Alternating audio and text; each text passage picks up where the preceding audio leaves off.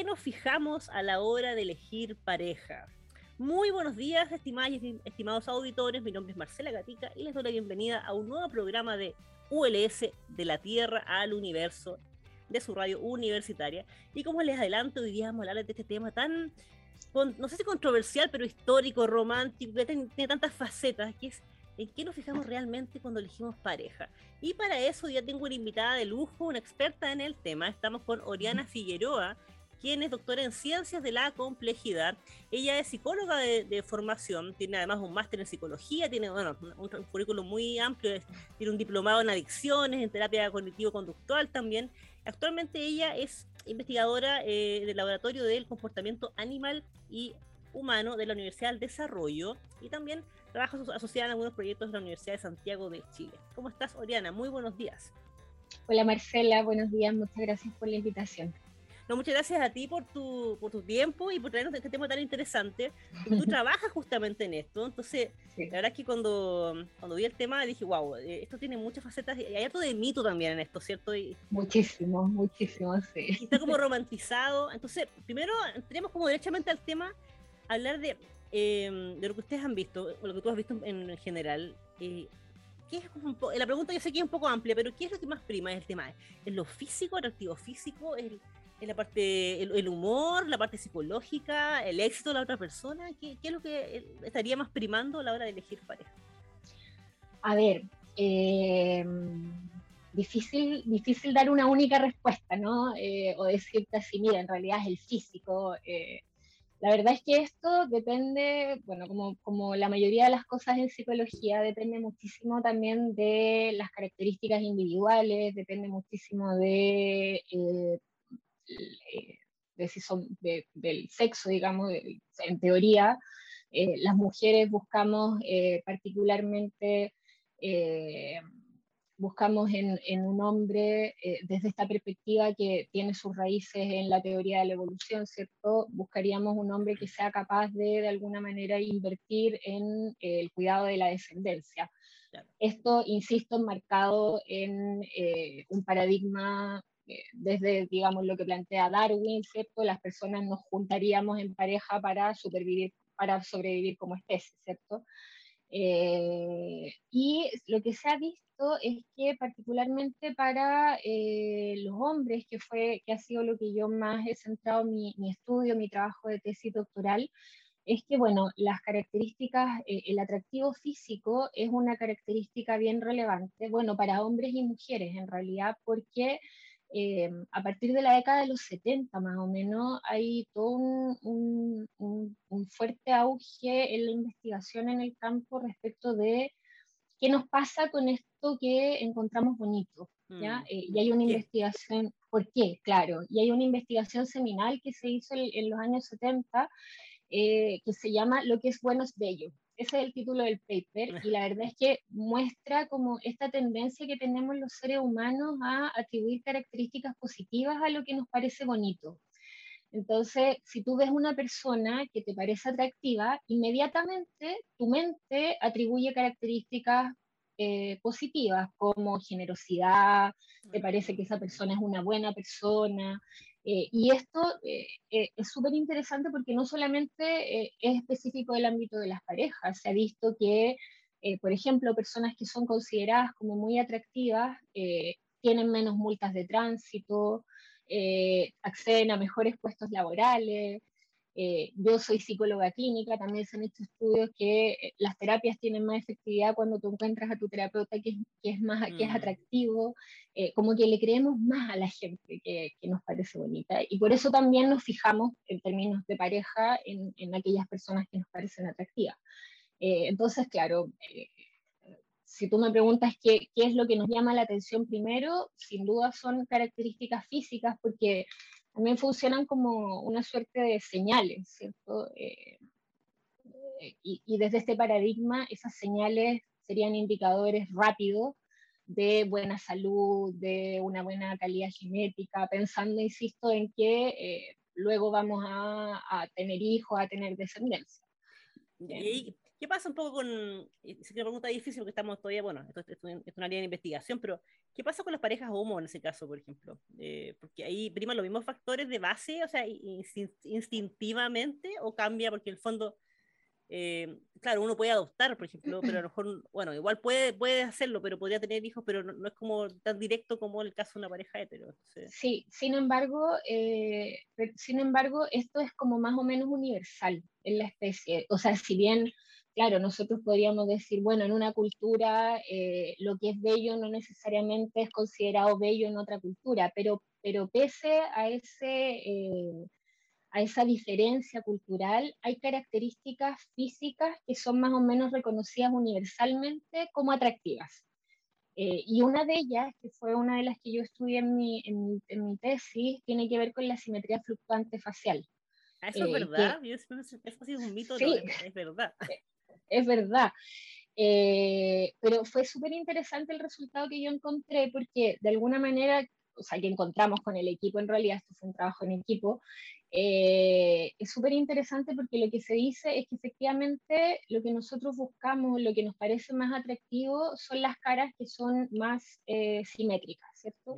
Sin embargo, no es una simetría perfecta. Lo que, lo que hacen estos estudios es que toman una cara y toman muchas caras y construyen como un rostro que sería como el estándar poblacional. Y, y ponen a las personas a elegir entre un rostro muy asimétrico uno promedio, digamos, y uno más eh, simétrico o muy perfecto. Y lo que se ha visto y que, y que bueno, yo no encontré que, había una, que, hubiese una relación directa, pero lo que, lo que otras investigaciones han encontrado es que en realidad nos gustan los rostros que son más o menos promedio. Nos, nos, gusta que sea eh, más bien eh, simétrico, pero no tanto, no tan, no tan robot, digamos. y, y, eso es ha funcionado, digamos, hay estudios que son transculturales que, que, replican, digamos, más o menos el mismo resultado. Yo tengo una amiga que siempre me alegaba de que también cuando uno busca a una persona, se fija en alguien, eh, tiende a buscar a alguien que como que físico, no, no físicamente, facialmente se parezca a una. ¿Eso es un mito es verdad? Así como que la simetría sea, no sé si la simetría, la forma, la, la, cara sea similar. Yo siempre le decía que me parecía un mito, pero ¿qué hay de cierto en eso o es un mito? No? Bueno, hay, hay, algunas, hay algunas hipótesis que, que plantean eso, que en realidad nosotros buscamos, eh, claro, como características, terminamos buscando como características similares, porque en esta suerte como de eh, mercado biológico de parejas que existen, eh, cuando tú vas a buscar, finalmente existe como una suerte de calibración entre eh, tu propio atractivo físico y de aquello que puedes alcanzar como pareja. Y así, o sea, probablemente, no sé, personas que son consideradas como como atractivas eh, universalmente, no sé, estoy pensando el típico Angelina Jolie o Brad Pitt, que todos consideran, claro, Scarlett Johansson, como tú dices, como bueno, en realidad esa persona es atractiva, es difícil que alguien te diga, no, yo encuentro que Angelina Jolie es fea, o Brad Pitt, ¿cierto? Probablemente no sea quien buscas tú como pareja, pero, pero sabemos que ahí hay un, hay un una etiqueta ya puesta de atractivo. Entonces, más o menos uno apunta a eso y lo que dice la teoría es que te quedas con alguien que, que tiene mm, características más o menos similares a la tuya en ese sentido. Eh, y eso porque está contenido en un, en un concepto más amplio que eh, se llama valor de pareja y que eh, se definiría entonces como todas estas características físicas, psicológicas, sociales que tiene una persona que busca una determinada pareja en un contexto determinado y en un tiempo específico. claro, me imagino que uno igual busca a alguien en quien se vea reflejado o se vea, bueno, que, vaya según sus expectativas también. Claro, y, que, y, que, y claro, y si ahí nos metemos más en, en, en la mente, ¿cierto?, de las personas, buscamos a nuestros semejantes, ¿cierto? Eh, por lo menos si uno piensa en una relación, eh, si quisiera plantearse en una relación estable a largo plazo, tú vas a buscar probablemente a alguien que eh, tenga gustos parecidos a ti, que comparta, no sé, visiones de la vida, religiosas, políticas, etc. eh, que sean más o menos similares. Lo, lo, lo, que sí yo creo que es un mito es eso de que los polos opuestos se atraen, pues, principalmente para, para, para, relaciones como de, de, largo plazo. Tal vez en el corto plazo, relaciones que no, no vayan a perdurar en el tiempo puede ser, pero para el largo plazo es más difícil. Así, eso, eso, es interesante porque está como muy instalada nuestra cultura, de que uno dice, ah, mira, típico que uno de la pareja es como más ordenado, estructurado y el otro desordenado. Uno es como no sé, eh, persona, persona fuerte y otro más tímido. Entonces, uno siempre dice, ah, no, si por lo opuesto se complementan, y uno decir, no, si fueran los dos extrovertidos pelearían todo el día. Eso es un mito, entonces, no hay, no hay evidencia al respecto. Yo, yo, yo tengo, sí, yo tengo la impresión que es más, que es más, es más mito, claro, tal vez en, en, en ese tipo de cosas se puedan, se puedan complementar, pero, pero en temas más profundos, no sé, eh, si son, creemos o no en Dios, ese tipo de cosas, eh, para las relaciones de largo plazo, claro que puede ser más, más, más relevante, digamos, que probablemente si, si, si, mi pareja es más desordenado que yo, eh, claro, eso podemos conversarlo y llegar a algún acuerdo, digamos, pero si yo soy eh, atea, digamos, y él es súper ultra religioso, vamos a tener conflictos más, más profundos, digamos.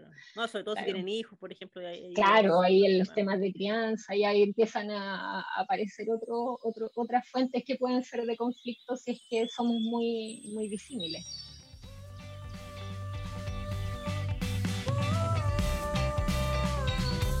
ULS, de la Tierra al Universo.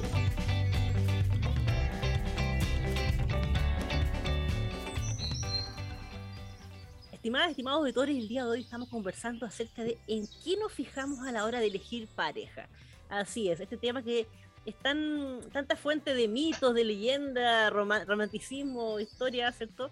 Y hoy día estamos hablando con una experta en el tema que trabaja justamente en esto, que es una bueno, psicóloga de formación, es la doctora en ciencia de la complejidad, la doctora Oriana Figueroa, que trabaja principalmente hoy día en el laboratorio del comportamiento animal y humano en la Universidad del, Desarrollo. Y el primer bloque nos estaba contando acerca de finalmente en qué nos fijamos a la hora de elegir pareja. Da lo mismo, tú decías, si pareja hetero u homo, o sea, hay, cosas que son ya muy transversales, que tienen que ver con algunos atributos físicos, nos decía, em, y algunas cosas que, que, son instintivas nuestras que tendemos a pensar, o no pensar, buscar en realidad alguien que con quien nos podríamos en el fondo eh, eh, mejor preservar la especie, digamos de forma así, ¿cierto? Procrear de mejor forma y qué atributos pueden contribuir a eso. Y ahora te quiero llevar a, un tema que tiene que ver que eh, no tengo que hacer preguntar en el primer bloque, es que qué tanto de verdad hay sobre la influencia de nuestras hormonas a la hora de elegir pareja. ¿A qué me refiero? Generalmente a las mujeres se nos dice, mira, que las mujeres que están escuchando, me están escuchando saben, ¿cierto? Cuando uno tiene su ciclo menstrual, eh, uno tiene cambios ¿cierto? de ánimo y hormonales ¿cierto? durante el ciclo y se dice cuando uno está en su periodo fértil, por ejemplo, en día 14 por ahí, eh, se fija en cosas distintas a las que se fijaría al, comienzo del ciclo, ¿cierto? Cuando, cuando, le llega la menstruación, o que también uno tiende a mirar hombres que sean más fuertes eh, o que muestren más testosterona, entre comillas, sea hombres más, ¿cierto? Más, no sé, que sean más musculosos, que se yo, más varoniles. Más luchadores. más luchadores. Entonces, ¿qué tanto de verdad hay en eso? ¿Son mitos culturales o hay alguna alguna base científica?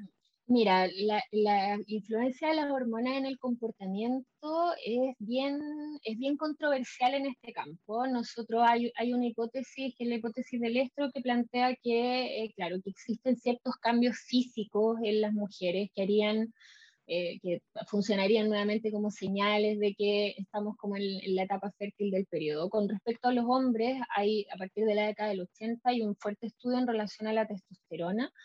Eh, respecto de cómo modularía ciertos comportamientos o que exacerbaría, digamos, la competencia de hombres cuando están en escenarios donde eh, puede haber cortejo, donde en escenarios como de competencia entre pares para acceder a pareja. Eh, pero la verdad, como te decía, es que eh, es súper controversial. Nosotros estudiamos con testosterona, tenemos una genetista en el, en el laboratorio, la Noelia, eh, y trabajamos también con otros profes de afuera haciendo análisis hormonales y la verdad es que no encontramos nada. O sea, yo en mi tesis doctoral quería ver cambios en la, en, la, testosterona eh, que tiene cambios a nivel, a, nivel de ritmo circadiano. Entonces, se supone que hay una hipótesis que plantea que, por ejemplo, cuando los hombres están en alguna competencia y pierden, eh, sus niveles de testosterona disminuirían. O también eh, hombres que lo que se ha visto es que hombres que están en relaciones de largo plazo, por ejemplo, o que han sido padres hace poco tiempo, también tienen menos niveles de testosterona, siempre y cuando no mantengan interés por relaciones fuera de la pareja. Ah, eh, ¿ya? Ahora, esas asociaciones nosotros no las, hemos podido, no las hemos podido replicar. Hay investigaciones que sí, pero hay otras que, como las nuestras, que no nos sale nada. Entonces, es un, es un campo que es interesante y que, y, que, y que yo creo que es importante seguir investigando porque... Em, porque creo que es, es, interesante como empezar a integrar distintas disciplinas en el estudio del comportamiento humano. Esto acerca mucho más a la biología y la psicología del comportamiento. Así que sí, así que sí. Hay, hay, hay cosas, para darte una única respuesta, digamos, puede ser que sí, pero hay que, hay que seguir investigando porque no, no está tan claro todavía. Te aprovecho a preguntar igual por la oxitocina, porque eh, si no me equivoco mal, la oxitocina siento que actúa como hormona también, pero neurotransmisor. Hay en documentales, claro, que hablan en, documentales en Netflix que tiene que ver con el apego también, que son estas relaciones que establecemos con nuestras figuras de, apego en la vida. Y algunos ha planteado en documentales que a lo mejor el futuro podría casi que ser una hormona que de alguna forma la, administremos a las personas que tiene que ver como con el amor y todo, la pastillita del amor. Eh, pero eso es como, entiendo que igual está como romantizado, no, no, no está nacido. Sí, o sea, claro, lo que pasa es que lo que se ha visto es que se han, se han hecho estudios donde se les aplican puff a las personas de oxitocina y se ve que aumentan las tasas de cooperación, eh, las mujeres embarazadas, las mamás cuando recién tienen eh, a su guagua, digamos, están llenas de oxitocina y por eso están enamoradas de sus bebés, digamos. Em, pero claro, con oxitocina yo no me he metido en, en, en particular, eh, pero como te digo, en, términos generales es importante como seguir investigando con respecto al rol de las hormonas, porque sabemos que tienen un rol, pero eh, los mecanismos específicos están aún, son, son controversiales dentro del, del campo. Ya.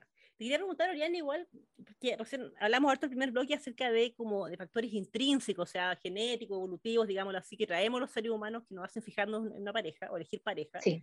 ¿Y qué tan marcado está esto por los aspectos culturales en el sentido de que, por ejemplo, una, una chilena, un chileno, se fijan en cosas muy distintas que la que se va a fijar, por ejemplo, alguien de, no sé, de Japón a la hora de elegir pareja? ¿Hay algún estudio en eso? ¿Hay diferencia que se, que se conozcan ya? Hay, hay, hay elementos, o sea, claro, hay elementos culturales, pero mira, hay un estudio eh, del año 89 que se hizo en 37 culturas, lo llevó a, cabo David Bass, eh, que es un investigador súper importante del campo, eh, y él encontró ahí que las preferencias o lo que buscan hombres y mujeres en todas estas culturas es más o menos lo mismo. Eh, hay otra hipótesis, que es la hipótesis del pluralismo estratégico, que dice que en realidad las personas tenemos que decidir si invertimos nuestros recursos en tener múltiples parejas o en una sola pareja y eventualmente en cuidados parentales. Eh, y en ese trade-off es que tenemos que eh, ir tomando decisiones porque también no tenemos recursos que son ilimitados, digamos. Eh, y ahí, como te decía, hay, se ha estudiado que hay ciertas características fisiológicas en los hombres, eh, la musculatura, por ejemplo, la altura, eh, esos son rasgos que se ha visto que, que, que, pegan mucho, digamos, con, con, las tácticas, con las tácticas reproductivas, con, con, la elección de dónde se invierten finalmente todos estos recursos claro, elementos culturales evidentemente que, influyen, pero, pero, lo, pero la biología nos, nos, nos determina bastante. Mm, es interesante. Uno pensaría que realmente la cultura prima más. Y Oriana, se, mira, se nos está yendo el programa, pero no puedo terminar sin preguntarte algo, que nosotros estamos, bueno, llevamos casi dos años ya de pandemia, sí. cumplir dos años, horror de pandemia. Esto nos ha, nos ha encerrado, nos pues, bueno, este año está un poco más, bueno, estos meses están un poquito más relajados ya en Chile, pero eh, hemos tenido periodos fuertes de encierro y eh, muchas horas frente al computador. Y no puedo no preguntarte cómo se aplica todo lo que hemos hablado un poco a el amor a distancia, o, no sé, no, no solamente amor, pero buscar pareja, conocer gente eh, online, ¿cierto? Estas aplicaciones. Nos fijamos en lo mismo, porque ahí obviamente la interacción no. Tú ves una pantalla, ¿cierto? claro. O una foto. La foto. Entonces, ¿qué pasa ahí con, la relación? Eh, qué, buena pregunta, porque voy a aprovechar de pasar un aviso también. Bueno, en el, en el Centro de Investigación en Complejidad Social, en el SIX, eh, estamos ahora llevando a cabo una investigación para ver justamente cómo cambia la sociabilidad humana ahora en pandemia.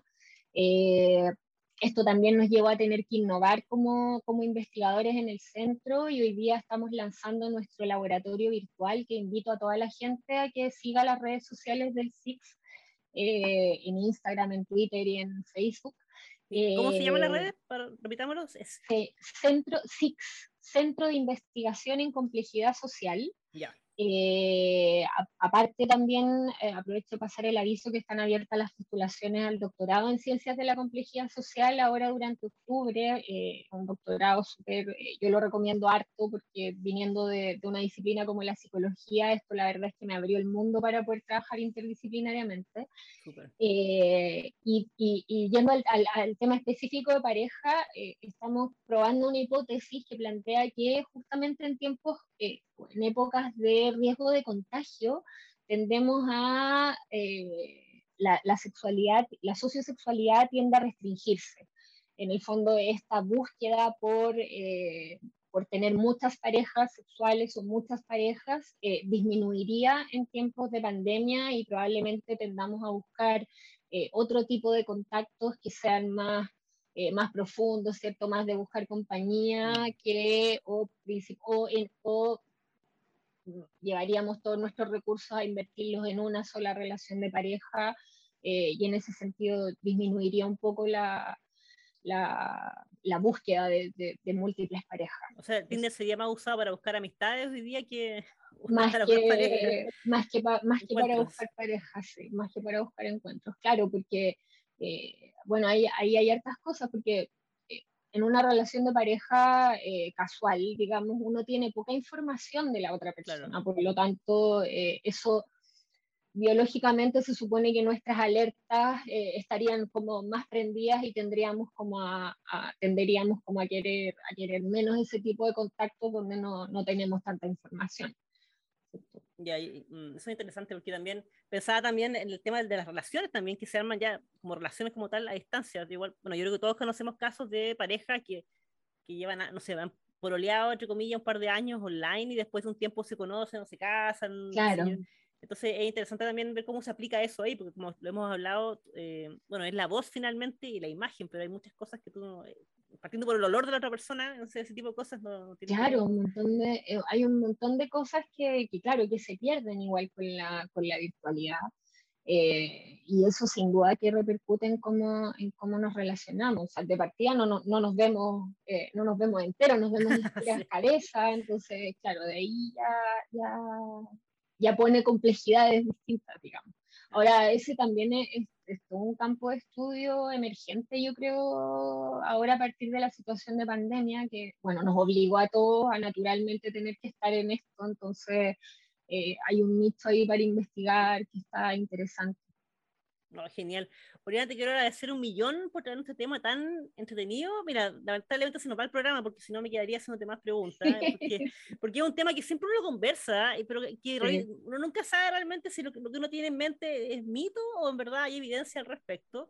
Así que te quiero pedir si puedes repetir cómo se llama las redes sociales o el nombre del centro, por si hay alguien que se quiere enrolar en el estudio que mencionabas. Sí, por favor, se llama Centro de Investigación en Complejidad Social eh, las redes eh, en Instagram nos pueden encontrar como arroba six-udb. Eh, y en Facebook también. Six. Ya, genial. No, genial para que revisen ahí también, porque pueden haber voluntarias, voluntarios que se quieran enrolar en este laboratorio virtual. Y si quiere, y, claro, y si les interesa también postular al doctorado, es, es una súper buena oportunidad. Oh, tremendo, tremendo temazo. Muchas gracias, Oriana, de verdad, por tu tiempo esta mañana y por conversar con nosotros hoy día en Radio Universitaria. Muchas gracias por la invitación.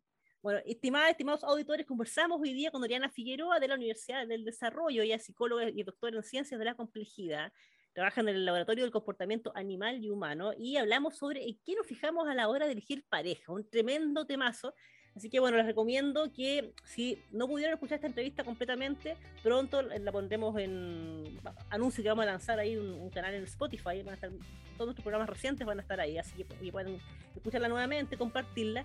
Recuerden que además que estamos cada martes y jueves a las 8 de la mañana por la 94.5, su radio universitaria. Estamos en todas las redes sociales con arroba ciencias ULS, así que nos pueden comentar ahí, dejarnos sus consultas, preguntas y sugerencias de temas. Un abrazo, que tengan una muy buena semana.